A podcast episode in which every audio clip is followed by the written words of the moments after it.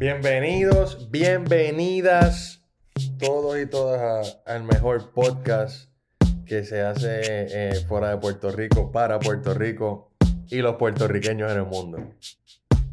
Eso es lo de menos. Pero lo que no es de menos es el reguero de cosas que han pasado desde los días que grabamos.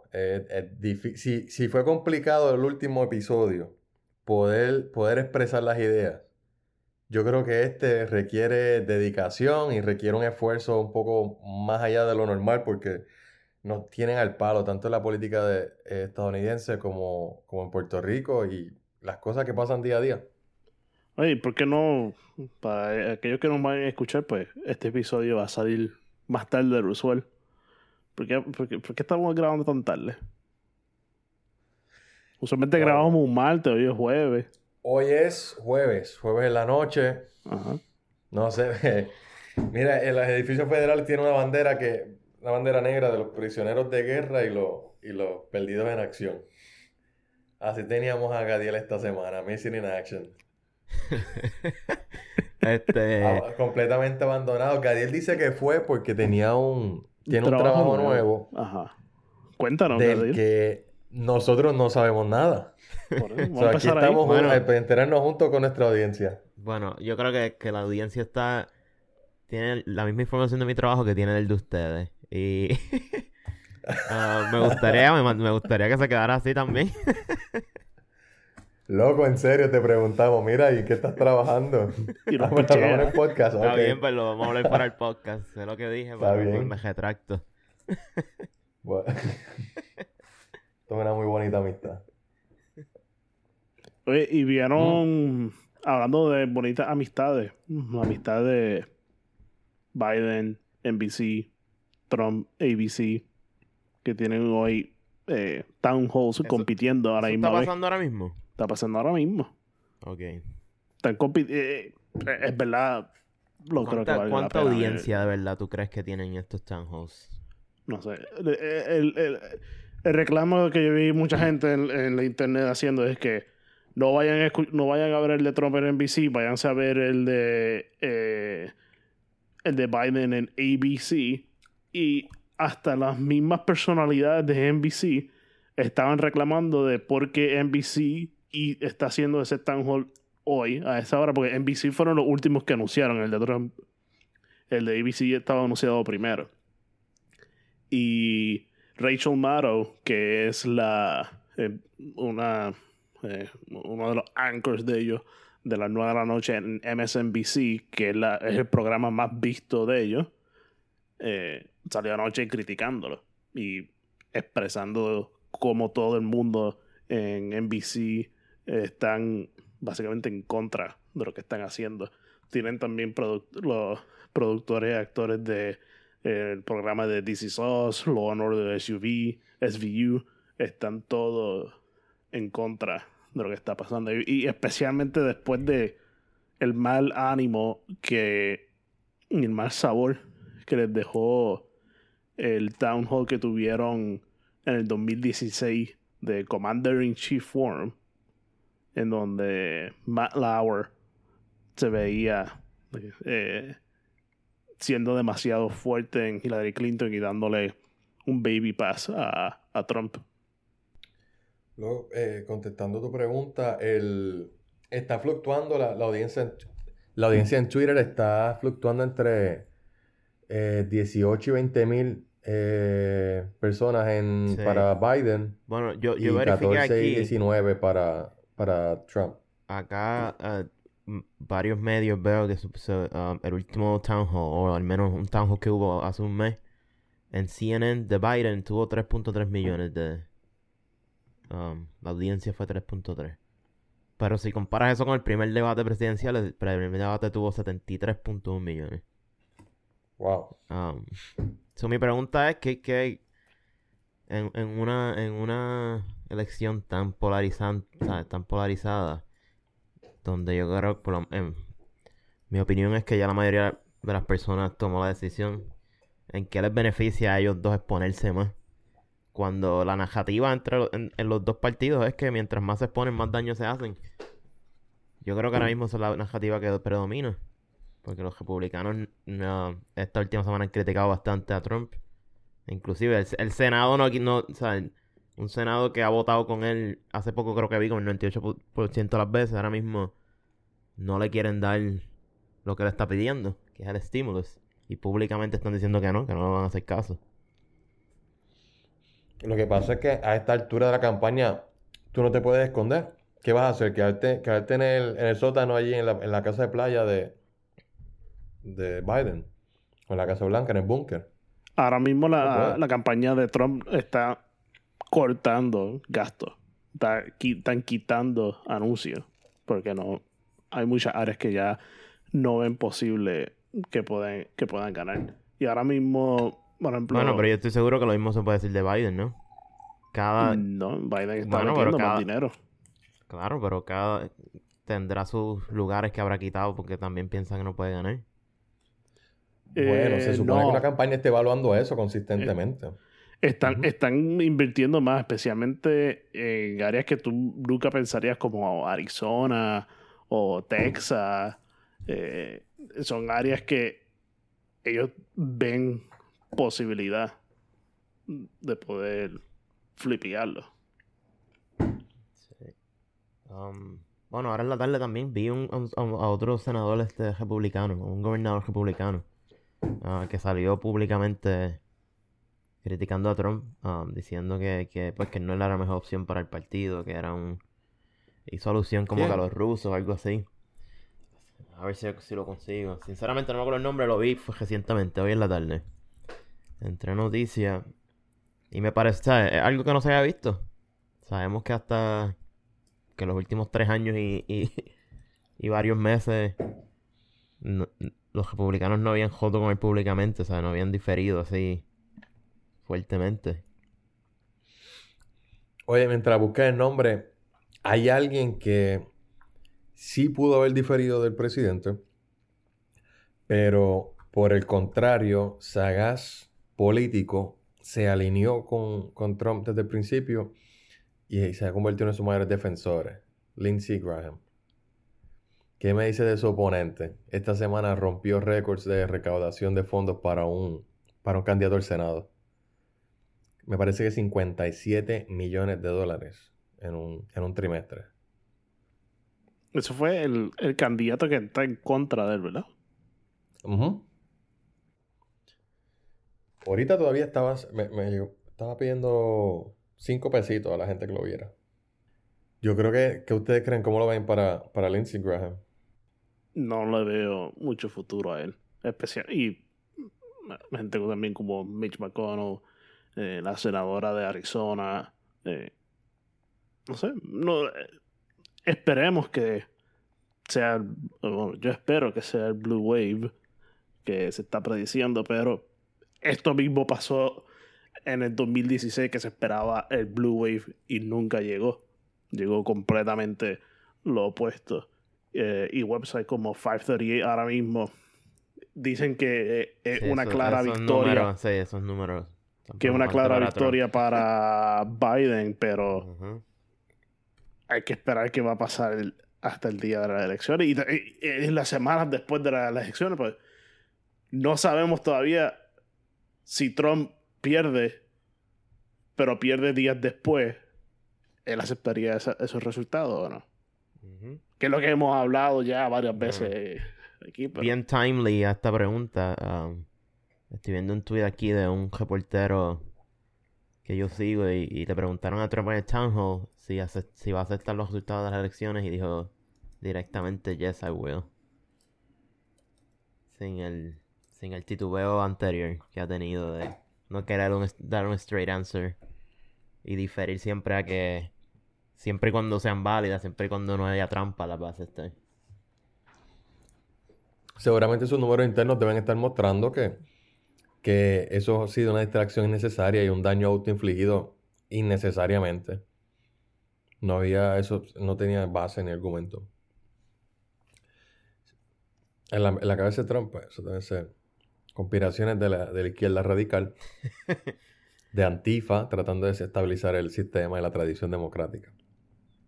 Ah, y, los corruptos de carteros del, correo. Bueno, aquí yo estoy con Luis. yo pienso que la ola azul viene. Es lo que los números. Pero la ola azul en el Senado, ¿qué es lo que importa? El Senado. Yo creo que es posible que, sí, que lo cojan todos. Yo creo que lo van a coger todos. Sí. Yo creo que para mí el tipping point aquí fue la situación actual del COVID. Como que. Y luego, de, ¿saben? Y en esta situación entiendo quizás que Trump ha entrado en un desespero, que en ese desespero se ha hecho, se ha hecho daño él por todos lados. Él iba, sea, le iba súper bien. Hasta la, la situación actual. Y luego de eso, no sé si es que, pues, ese, desesperado por la situación. No, no le ha ido tan bien. Eh, y hablando también sobre qué ha pasado en el último día. Y, tiene que ver más con. Esto tiene que ver más con el FCC, eh, Twitter, Facebook. Eh, parece que el.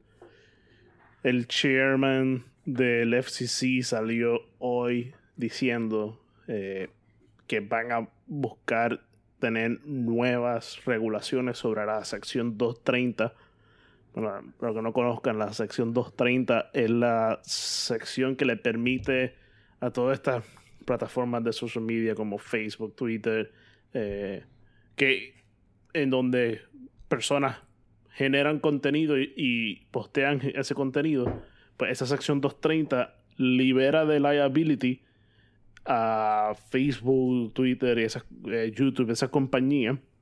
Eh, los libera de, de, la de, de, cualquier persona que esté posteando información falsa o que, eh, no sé, que básicamente pues, este contenido no es creado por nosotros, es creado por nuestros usuarios. Nosotros no podemos ser responsables por ese contenido. Pero lo que pasó en este en los últimos esta, semana eh, ambos Facebook y Twitter eh, básicamente pusieron flags o estaban limitando que un artículo del New York Post se pudiera eh, diseminar a través de sus redes porque eh, supuestamente Facebook ni Twitter tenían la capacidad de eh, verificar la veracidad de ese artículo. Entonces esto ha causado que ahora el chairman del FCC diga, ok, pues vamos ahora a aplicarle o a revisar las reglas de la sección 230 para decirle a estas compañías de Facebook, Twitter, que tienen que ser reguladas. ¿Qué piensan de eso? Y todo a raíz de este artículo de New York Post donde el donde alegan que el vicepresidente de el hijo del vicepresidente de Joe Biden eh, hizo eh, una, se encontró una computadora donde lo hackearon. Mi, pregunta es, cada, vez que sale un artículo escandaloso de Trump, que es aproximadamente tres veces al día, Facebook y Twitter piden... Bueno, yo estoy seguro que hay días que salen tres cosas escandalosas de, esta administración. Por lo menos um, más. Este... Eh, Facebook y Twitter le piden evidencia a los anonymous sources. O, si es una se supone que no. Eh, si es la, lo que ellos dicen, la explicación oficial es que no lo están bloqueando porque no pueden verificar la información. O sea, ellos cada vez que sale Trump hizo esto, dijo. No sé. Pues esos artículos se llegan libremente, ¿no? Sí, y el, New York Post, que a New York Post le encanta enviarle, crear cosas sensacionalistas. Eh, pero por ejemplo, cada vez que Trump postea sobre voter, mailing ballot, voter fraud, Twitter y Facebook y, todas estas plataformas le han estado poniendo banners advirtiendo a la gente que esta información es falsa. Eh, so, baby, la sección 230 ya no, ya no, ya no la aplica. O hay que buscar algo nuevo. ¿Y qué significaría eso para el futuro de Facebook. Fíjate que cada vez que quieras postear una foto tuya o una foto de tu familia o crear un post tuyo en Facebook, que tenga que ser aprobado por alguien más. No, pero fíjate, es que también las reglas, las reglas van de, lado y lado porque no, no, no, son iguales para todo el mundo. Por ejemplo, ayer, eh, esta semana, me parece que fue ayer, el presidente compartió un, un link de, de, de los amigos de la casa, QAnon, diciendo que, que esto de, de la muerte, del asesinato de, de Bin Laden mm, no tenía mucha credibilidad. Que por el contrario, lo que pudieron haber hecho fue matar el doble de Bin Laden. Y Bin Laden, a sabiendas de, con, o con consentimiento de Estados Unidos, anda por ahí por la libre. El presidente compartió esta noticia. Y la cuenta, y la cuenta que publicaba este rumor la suspendieron, no la del presidente. Claro, Twitter tiene algo bien claro. Las reglas de Twitter no le aplican al presidente. Porque gracias al presidente tienen el- el los números que tienen en la bolsa de valores, tienen la, la atracción que tienen. Bueno, eh, Pero- eh, la, la, la posición de ellos es que esas reglas no le aplican al presidente porque son, el presidente es alguien que crea política pública. Cada vez, cada, cada mensaje que el presidente pone es de interés público de conocerse allá afuera. De conocerse, de conocerse en, el, en el público. Claro, Versus claro. lo que cualquier otro ¿quién- ciudadano quién puede Twitter? ¿Quién es Twitter? El paladín de la justicia. Ellos son los portaestandartes de la libertad de expresión y, y gracias a ellos nosotros sabemos lo que dice el gobierno. Bueno, Vaya bueno, carajo. gracias a Chuck Dorsey. pero, ajá. Mm. Está bien, bueno, lo que tú dices es la postura de ellos. Sí. Pero la postura de ellos para las gradas, porque la postura de ellos sabemos que es estrictamente monetaria. Imagínate, vamos a poner el caso hipotético en Puerto Rico que tú eres Mega TV. Un canal, bueno, el, eh, y el programa que más, más revenues le, le puede generar, más tráfico le genera a esta estación, es la Comay. La Comay pasa la raya de lo que es socialmente aceptable y en estos días eso es algo mucho más estricto a cada rato. Y Mega TV ha sacado de la- a- de- del aire la Comay por hacer chistes de, de negra esclava con Anaíma Rivera Lacén o los comentarios e insinuaciones a la familia de Alexandra Lúgaro y su, y su niña. No. Lo mismo pasa con Twitter y el presidente. La gente se sigue anunciando en la plataforma. Ujú. Siempre y cuando tengan anuncios para vender. eh, Mientras más altos los números, más, más dinero. Sí, está, ¿vieron, ¿vieron lo que sucedió esta semana con, con la familia de la de, de Alexandra Lúgaro? Yo estoy súper desconectado. Ah, vi, vi, si te refieres a lo de la Comay, sí, vi, vi varias menciones en. Twitter, pero no, no seguí la respuesta del lugar. Bueno, pues esto, esto comenzó la semana pasada cuando hubo el debate de infraestructura, me parece que, que fue, del Colegio de Ingenieros en, en Mega TV. En el turno inicial, eh, Lugaro dice que ella está ahí no por, no por el canal, porque allí tienen a la Comay, y la Comay pues le, ha hecho un desfavor a Puerto Rico, pero por deferencia al Colegio de Ingenieros y a un tema que es importante para Puerto Rico. Luego de ese turno inicial en el que le tiró, obviamente lo, acoté, pero el, el viernes en su programa La Comay, Cobo Santa Rosa eh, publica una foto del año pasado de Manuel Natal en la playa junto a su hija Valentina. Y en la manera que se toma la foto, en la pose, la niña está de una manera que, que, se, que la Comay proyecta como que muy expuesta y no a entrar en detalles en el asunto. El punto es que sí, tildaron a, tildaron a Manuel Natal de, de depravado sexual con su hija y a Alexandra de irresponsable o cómplice. O sea, fueron acusaciones severas. Y sobre todo, toda esta discusión se da con la foto de la niña en pantalla. Ay, altamente desagradable. Eh, ese espectáculo fue altamente bochornoso y repudiable que, que ese programa llegara a ese nivel. Y bueno, pues luego de esto se, se manifestaron diferentes, diferentes sectores, eh, colectivos feministas en construcción, eh, muchos activistas de seguidores del Movimiento Victoria Ciudadana y personas en, en general, de la sociedad en general, se han estado expresando en las redes sociales continuamente hasta hoy todavía. Están hablando del tema. Ah, le hicieron, le han puesto un poco de presión al- al- a la estación, pero ya está, ya siento que está bajando el furor de las protestas. Está, siento que está bajando el nivel de la presión que le pone la gente, así que no, El no veo a la Comay saliendo de su espacio. El problema de la gente es que no han puesto. No, no puesto la presión en donde es.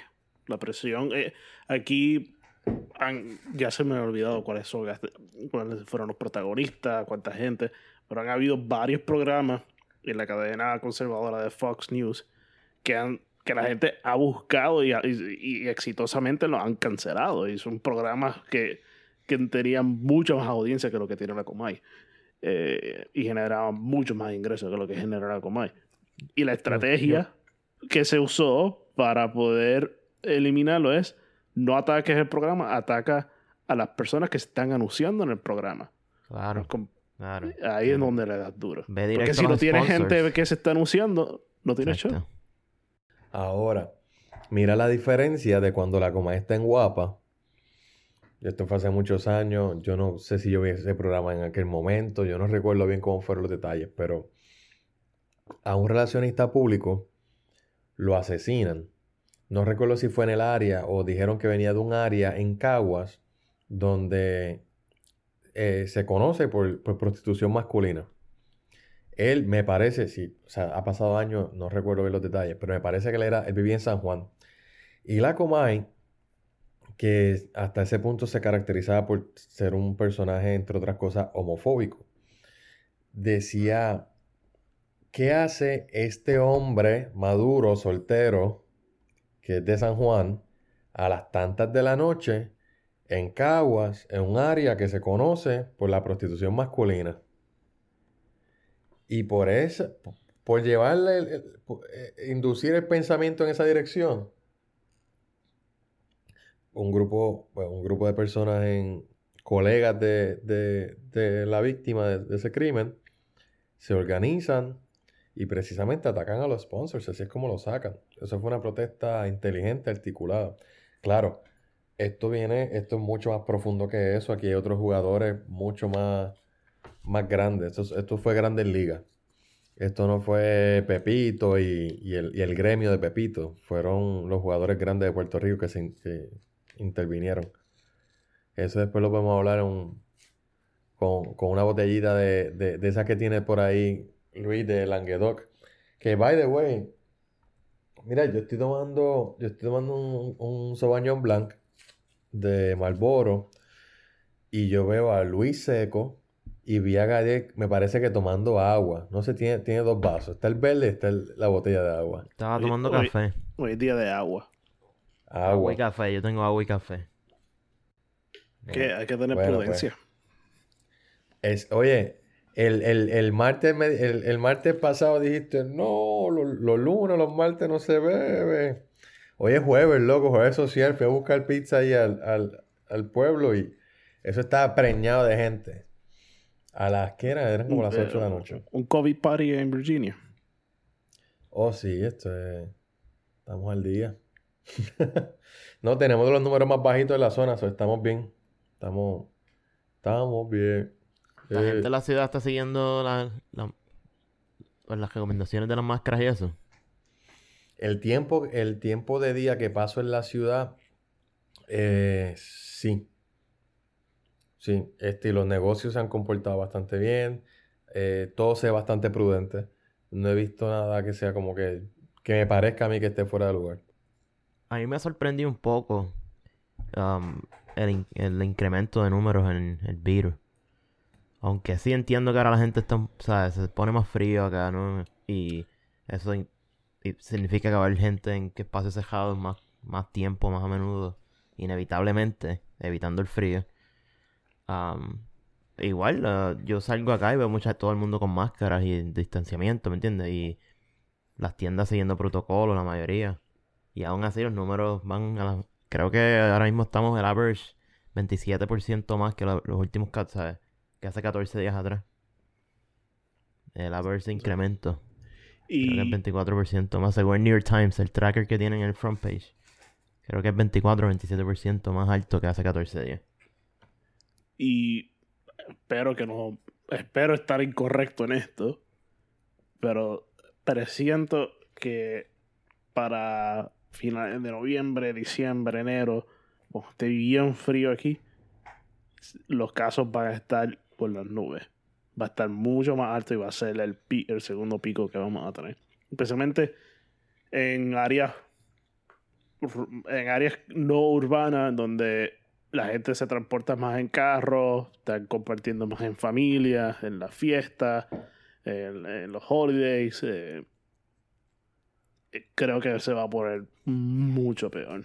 Y la, en las áreas urbanas, por ejemplo, New York City, ¿qué tú crees? porque ahora mismo estamos, ahora mismo está incrementando, incrementa, ha incrementado, eh, hay un nuevo plan de, de, que empezó con los zip codes, ahora son zonas, eh, qué tanto va a ayudar, eh, no sé, no, no he chequeado, la, última vez que, que verifiqué, seguían subiendo, estoy abriendo ahora, algo que ellos bueno han hecho es que han, han, creado una app de tracing. Muchas, muchos estados ya lo tienen, por ejemplo, Virginia tiene uno, no sé si Filadelfia. So, si verifique que si donde, ellos, donde usted vive tienen este tipo de aplicación, bájelo. Eh, traquea donde usted está y le dice si estuvo en contacto con otra persona.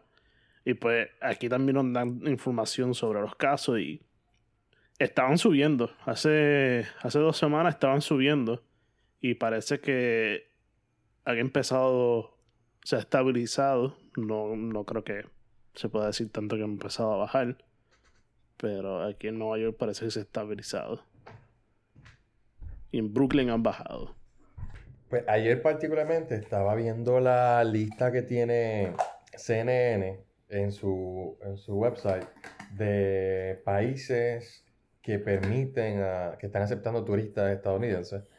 Y de ellos, pues la mayoría están, cuando estaba haciendo como un cross-check con la página del CDC, y la mayoría de estos países están, están en la categoría 3, que es alto riesgo para el CDC.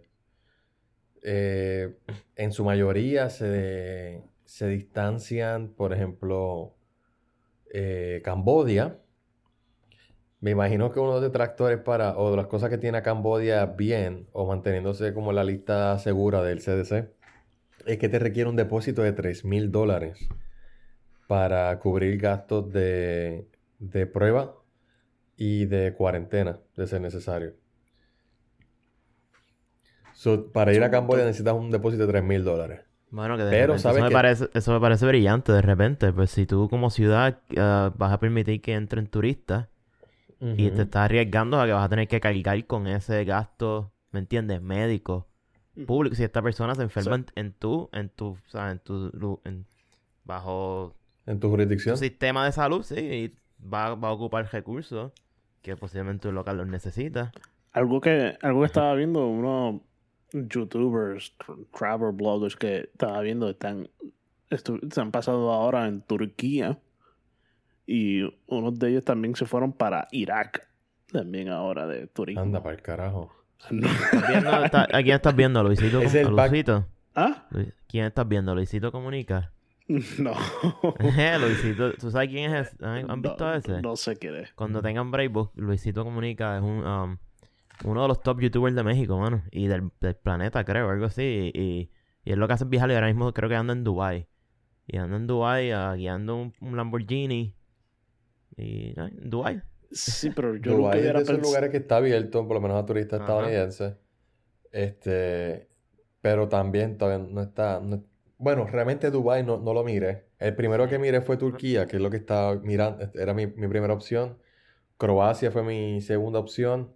Ambos están en casi todos los países europeos están en la en esta lista. Incluso Costa Rica, que va a abrir ahora el primero de noviembre, también todavía está en nivel 3. Y la mayoría de los territorios o de las jurisdicciones que están en, la zona segura del CDC, según el CDC, eh, son las islas del Caribe, como San Kitts y Aruba, Barbados, las islas del Caribe.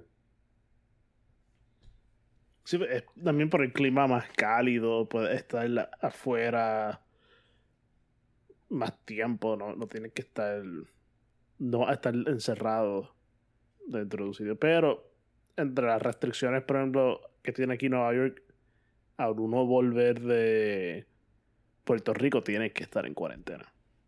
Y de casi todos los estados. Sí. Hoy, por cierto, ah, en las noticias estaba que Hawái um, implementó un programa también para los turistas. Y ahora están um, básicamente promoviendo. ah, básicamente promoviendo que sí, que van a abrir ahora desde octubre 16, creo que es, de octubre 15. um, aunque todo está limitado, cualquier ah, grupo de personas, lo máximo que deberían ser son cinco personas. Tienen que, los turistas tienen que bajar un contact tracing app. Ah, pero sí, tienen la opción de ir y le hacen una prueba rápida y no tienen que tener las dos semanas de cuarentena. Otherwise, tienen que hacer dos semanas de cuarentena obligatoria antes de poder viajar a través de la isla. Pero sí, están promoviendo que, que están abiertos. Que cualquier turista lo que se hace una prueba y cumple con los requisitos y están ready. Este me dice, ¿para dónde vamos? ¿Tienes pasaporte listo? No, a Hawái no, no. A Hawái llegas con la licencia. No. Está bien, pero pues, es que, a, es que a, mí, a mí no me encanta la idea de Hawái. O sea, no es que no me encante. Cool, pero no me mata la idea. No me hace ilusión. Pero mira de los otros sitios, no sé, ta- ta- eh, eso de Irak que mencionaba Luis, a mí me parece como el dream eh, backpacking trip. Yo no sé, yo no sé qué hace esa gente allá en Irak, pero yo todavía no, no me sentiría seguro ir para allá. Bueno, yo he montado tres veces en un avión. Como buen irresponsable. No, está bien, pero para Irak. Ah, bueno, no sé si. Pero yo he montado tres veces en un avión en Estados Unidos. Nosotros somos la capital de los casos de COVID, so. Sí, yo me he montado dos veces y me voy a montar en un tren mañana. Sí. So, no sé. Vamos a ver. Pendiente a la audiencia para próximos desarrollos de esta historia. Claro.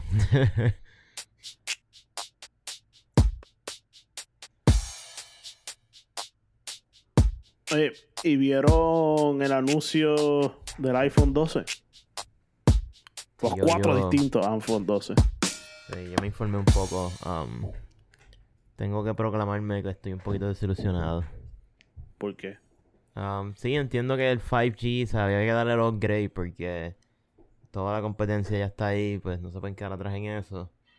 Pero fuera de eso, no, no me... O sea, siento que han caído como en un... En un plato. eh, sí, están en, en, en, en una era donde no han innovado hace tiempo. um, Pero si, tra- si tienen ahora un diseño completamente revolucionado, eh, revolucionario que nunca han tenido este tipo de diseño. Sí, no, acaban de, exacto, como siempre dicen, this is the best iPhone yet, todos, claro, todos los años, con que le subas un, sabes, con que le, no tienes que hacerle nada, y le pones un No gigabyte entendí. más de RAM y sigue siendo el mismo. No entendiste que es el mismo diseño del iPhone 4. Sí, no, yo sé, cogí ese campo, pero esa es la cosa, que, que no han hecho nada nuevo, lo que le añaden cualquier cam, cualquier bobería, le, ahí lo- lo- los genios ahí son los- el equipo de marketing, que siempre se inventa un nombre nuevo para la pantalla. Aunque es lo mismo, siempre se inventa, o sea, hay un nombre Ahora- que, que, Ahora pega tiene y que se Ceramic, escucha que eh, impresiona. Ceramic exacto. Crystal, alguna pendejada de Sí, que posiblemente son los mismos materiales de la última pantalla. Lo que pasa es que le tenían un nombre distinto y ahora dijeron, pues vamos a ponerle el nombre de los, de los materiales. No sé, Vaya. Bueno, Recuerdo eh, cuando salió el Nokia, cuando salió el Nokia Lumia, 2012 por ahí.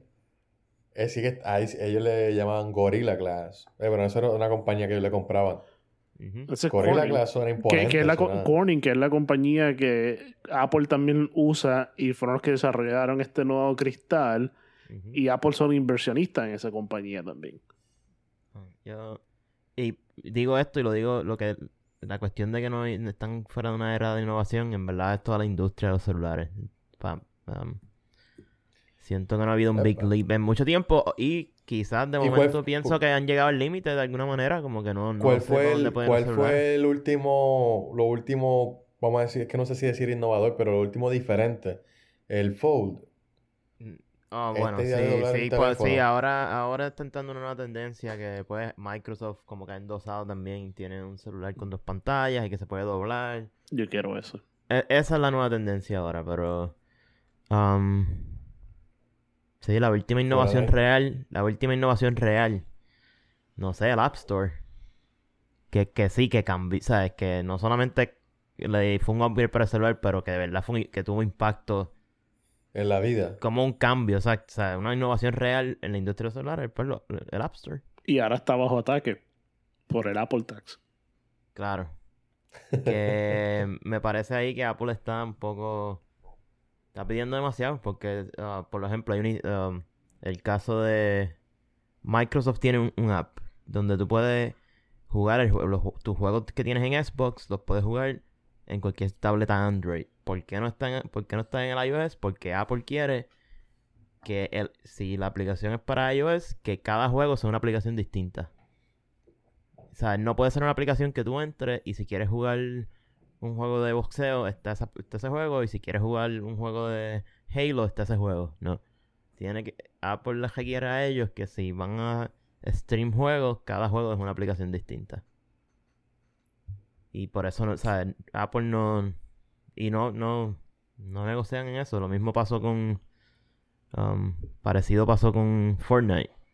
Que quería que lo hicieran a su manera, tú sabes, no se pueden Sí, hacer era- transacciones adentro del app, tiene que hacer todo a través de nosotros.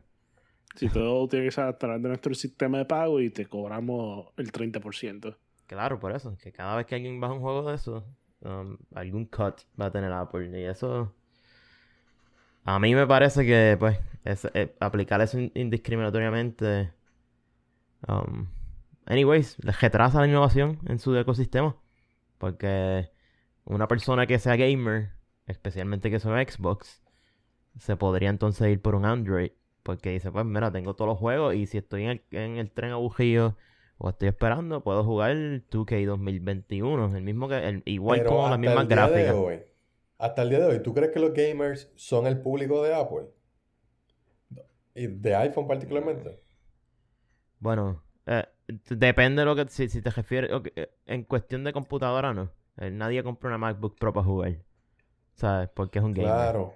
Pero sí. ¿cuántas, ah, cuántas personas, personas, que, que esa- son gamers no tienen iPhone? Y recuerda, sí, recuerda que también el, el iPhone, tú no.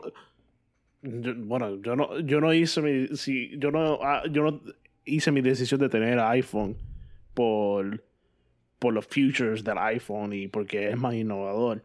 Yo lo tengo por, por el ecosistema. Eh, iMessage, toda mi familia está en Apple. Es más fácil de comunicarse. FaceTime. eh, cómo se conecta con mi computadora, eh, eh, el Apple Watch, eh, el paquete completo. Y entonces el argumento que, por ejemplo, que tiene Fortnite es, pues esta gente, ah, mucha gente vive ya en este ecosistema que ellos han creado y no van a salir por una sola cosa. Y lo que estás creando es un monopolio dentro de tu propio mundo. Porque ellos también ahora tienen pues el Apple Arcade, que ese mismo que está tratando de hacer Microsoft. eh, Exacto. Que es una es un ejemplo. suscripción. Claro, porque eso no se lo permiten a Microsoft, pero es porque ellos tienen exactamente lo mismo. Ajá. Eh, pero entonces el argumento de Apple es, pues nosotros hacemos todo el sistema de seguridad y si no nos tuviera a nosotros, estarías vendiendo el software en una tienda física donde, te co- donde eh, esa tienda coge el 50% de lo que tú vendes. Bueno, yo lo... Volvemos. Am, iPhone 12 no, no hubo una innovación grande. Entiendo que ese- el principal feature puede ser lo de los videos, eso, Dolby. Am, y, Ah, ¿y alguno de y ustedes- a- sí. ¿Piensa comprarse, alguno de ustedes piensa comprarse el iPhone 12? Yo me rehuso a gastar mil dólares en un celular. 900, creo que es el base level. Me rehuso. Base level, el iPhone mini, yo creo que está en. Ah, 600, 700. Sí, 700, yo creo que es. 699. Vamos a abrir. Yo necesito, yo necesito el 5G en, en el celular. Y un Por- upgrade de por- la por- cámara nunca está de más. ¿Qué, ¿Por qué- cuál te va? ¿Qué modelo? Oh, todavía le estoy dando break, loco, no sé. Este, no, no, no he hecho esa decisión. pero ¿Qué, qué cosas quieres hacer ahora mismo que no puedes? Porque no tienes 5G. No, no Bueno, es que la- no pueda. La decisión de hacer upgrade no debe de ser por el 5G tampoco, porque el 5G no, es, no, existe suficiente. Bueno, pero él dijo que, que, necesita el 5, que necesita el 5G en celular. No hay, no hay señales, no hay antenas 5G que cubren todo el país. Y ese, y ese millimeter wave que te va a dar... Porque yo no necesito que cubran todo el país, necesito que cubran donde yo vivo. Es que eh, es extremadamente probable que donde tú vives no existe esa banda de ultra velocidad. Porque hay distintas, no todo 5G es 5G el que tú piensas que va a ser la super velocidad. Caramba, ahorita está todo perseado buscando, pero ¿qué es esto? Eh, pues Existen distintas bandas. Por ejemplo, eh, los iPhones que están vendiendo ahora sí van a tener la capacidad de cuando exista esa velocidad, van a, poder, van a tener la capacidad de, de tener eh, esa de recibirla y poder procesarla. y esos son tan solo los que van a los que se van a estar vendiendo en Estados Unidos que tienen van a tener la capacidad de millimeter wave. Que esa es la velocidad que tú dices que son 3 eh, o 4 gigabytes por segundo. Eh, gigantesco. Eh, pero la si no me equivoco, la gran mayoría de 5G que existe allá afuera es el mid-range band, que es más o menos la misma velocidad de 4G LTE. Eh, tal vez un poco más, pero en muchos casos también es hasta más lento que el 4G. Más lento que el 4G. Sí, mucha gente ha reportado que es más lento que el 4G. Y entonces por eso también Apple dice, eh, y fueron bien claros en su presentación de que el teléfono automáticamente se va a cambiar de 5G a 4G para conservar batería y performance. No, bueno, pero exacto, eso lo hacen hoy. En el peor de los casos hasta baja hasta Edge. Yo creo que eso lo Pero luego, este, yo juego Call of Duty Mobile y yo pienso que sería un palo tener una señal óptima.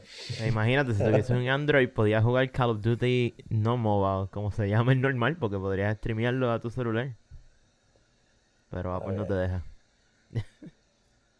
soy, soy un esclavo voluntario, está bien, soy un sometido. Oye, Mauri, ¿qué Opti nos tiene esta semana sobre la política puertorriqueña?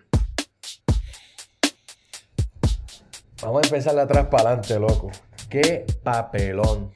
Qué papelón acaba de hacer el, candidato de Victoria Ciudadana, Manuel Natal, en, Twitter. Ayer, él sale, él publica una foto.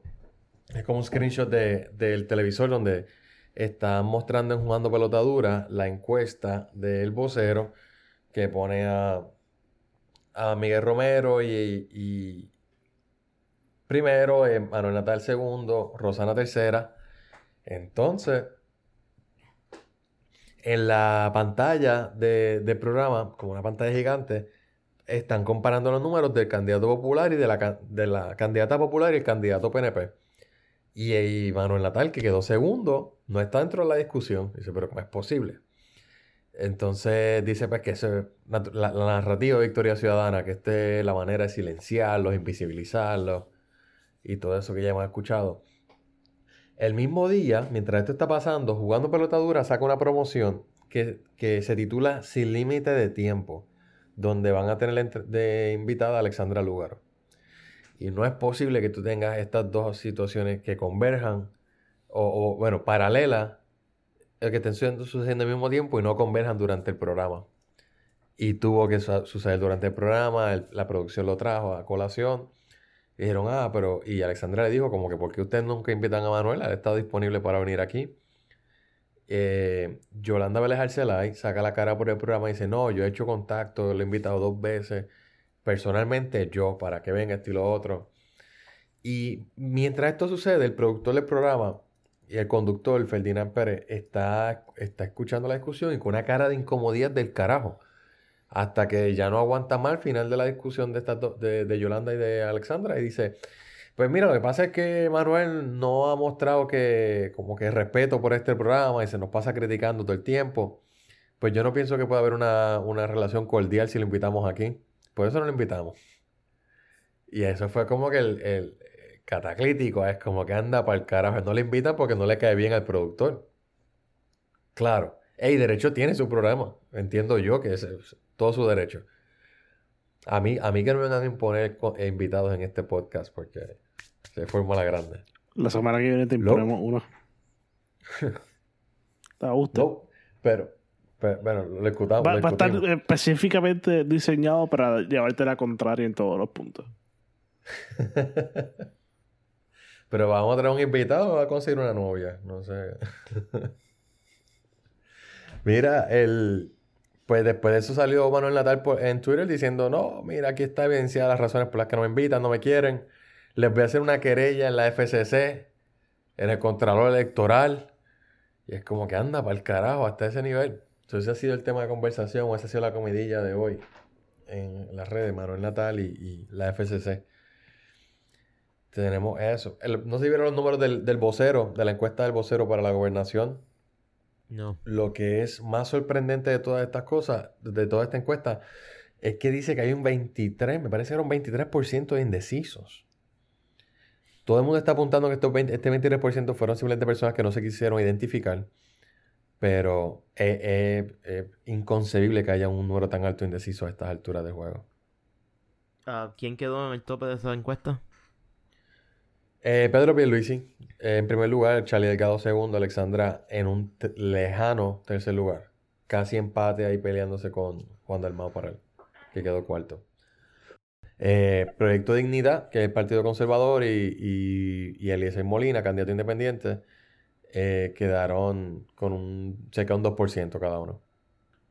Yo todavía pienso que va a pasar lo que comentamos en un episodio atrás de que vamos a tener un gobernador con un 20, y pico de por ciento.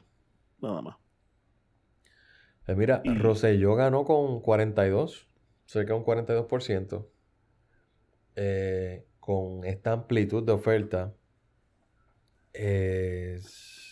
mm, se calcula que estamos entre un 35 y un 38% para ganar la, la, gobernación. Eh, y alguien, y, alguien que tan solo sacó el treinta y pico por ciento de los votos.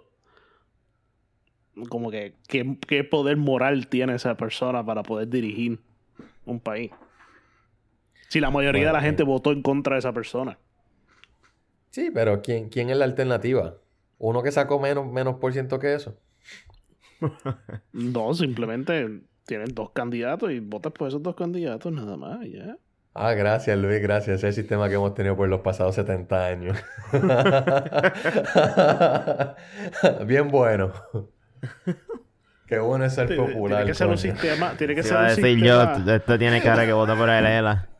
Tiene, tiene, que ser un sistema donde la mayoría, por lo menos tenga el 50% de las personas de acuerdo con quién va a dirigir el país. Eh, pues es probable, o sea, eso, eso es posible. Hay mecanismos para solucionar eso. Eh, Lo mencionamos como el rank choice voting, pero no existen ahora mismo. Y eh, pienso que es una crisis democrática ahora mismo. ¿Y por qué van a existir si, por ejemplo, ganase Pierluisi, por poner un ejemplo? El, sería la segunda vez, la segunda elección consecutiva donde dos candidatos diferentes del mismo partido ganan la gobernación con márgenes pequeños. Para empezar, el partido de gobierno no le interesa que eso cambie. Hay, hay plebiscito también, se está calentando la cosa, salió, salió un anuncio nuevo de la campaña del sí, eh, que es una, ha sido un video en blanco, es en blanco y negro y es más desmitificando la, los miedos de, la estadía. Yo creo que ya hablaste demasiado sobre eso. No, no, ah, mientras Puerto Rico sea colonia nunca habremos hablado suficiente de eso. Y después, y, salió un anuncio de Pierluisi también. Yo creo que desde la última vez que grabamos fue que salió ese anuncio. No sé, ¿vieron el, anuncio de Pierluisi nuevo? Con la borinqueña, tenemos muchos músicos tocando bonitos, diferentes instrumentos. Pierluisi abrazando a la bandera puertorriqueña, diciendo yo soy boricua para que tú lo sepas. Vota así por la estadidad.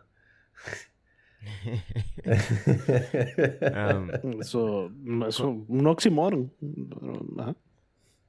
¿Qué, ha dicho el gobierno um, norteamericano del plebiscito? No, no estoy al tanto de cuál es la opinión del gobierno federal.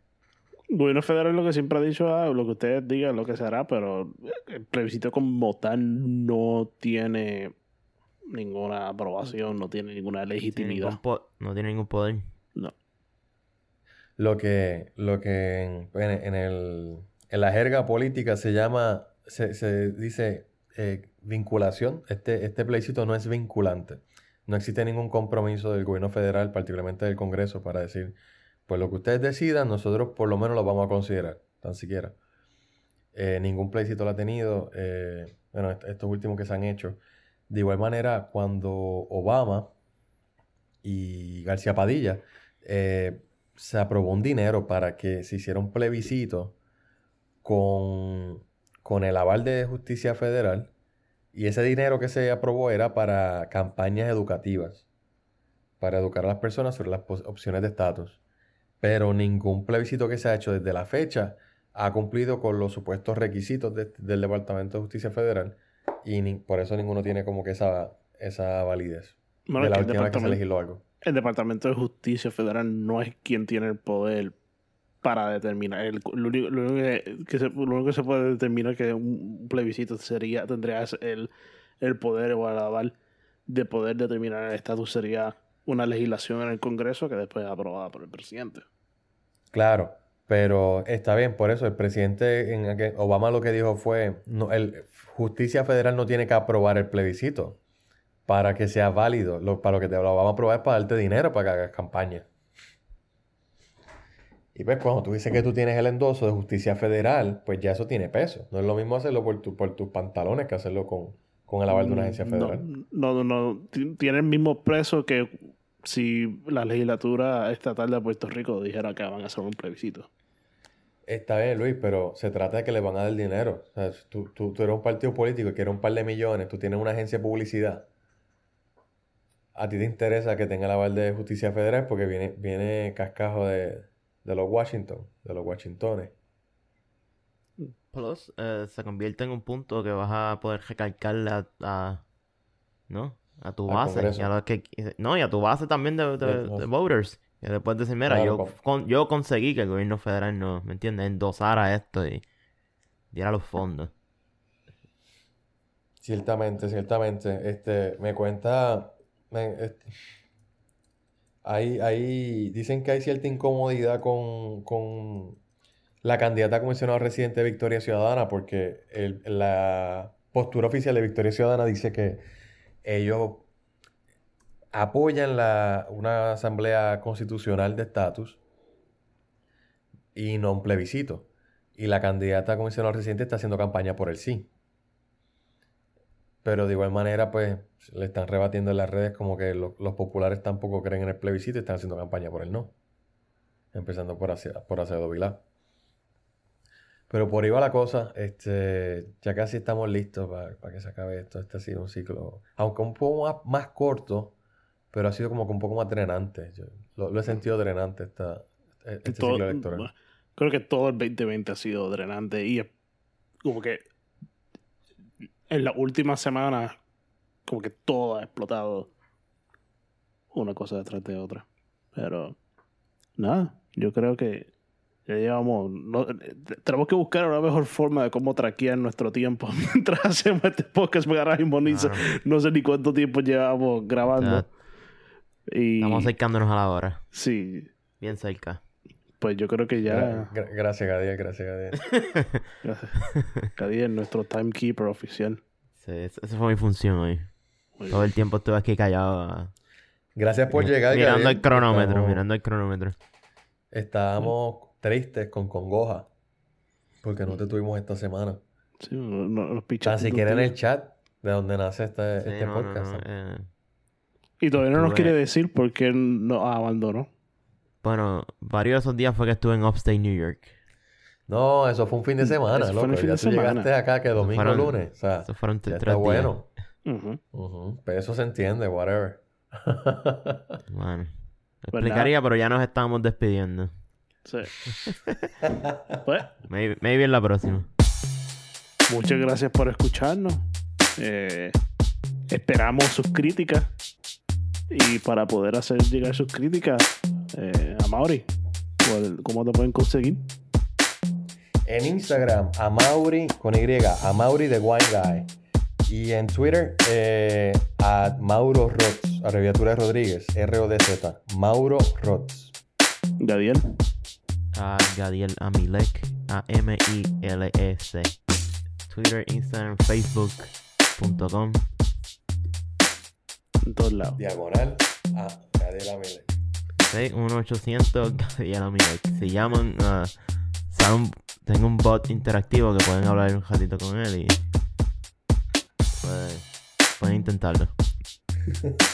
Y a mí me pueden conseguir en todas las redes sociales eh, de Twitter e Instagram como Feliciano Luis underscore. Bueno, hasta la próxima. Pónganse la mascarilla. Distancia social. Hagan un plan y vayan a votar. Importante. Salud.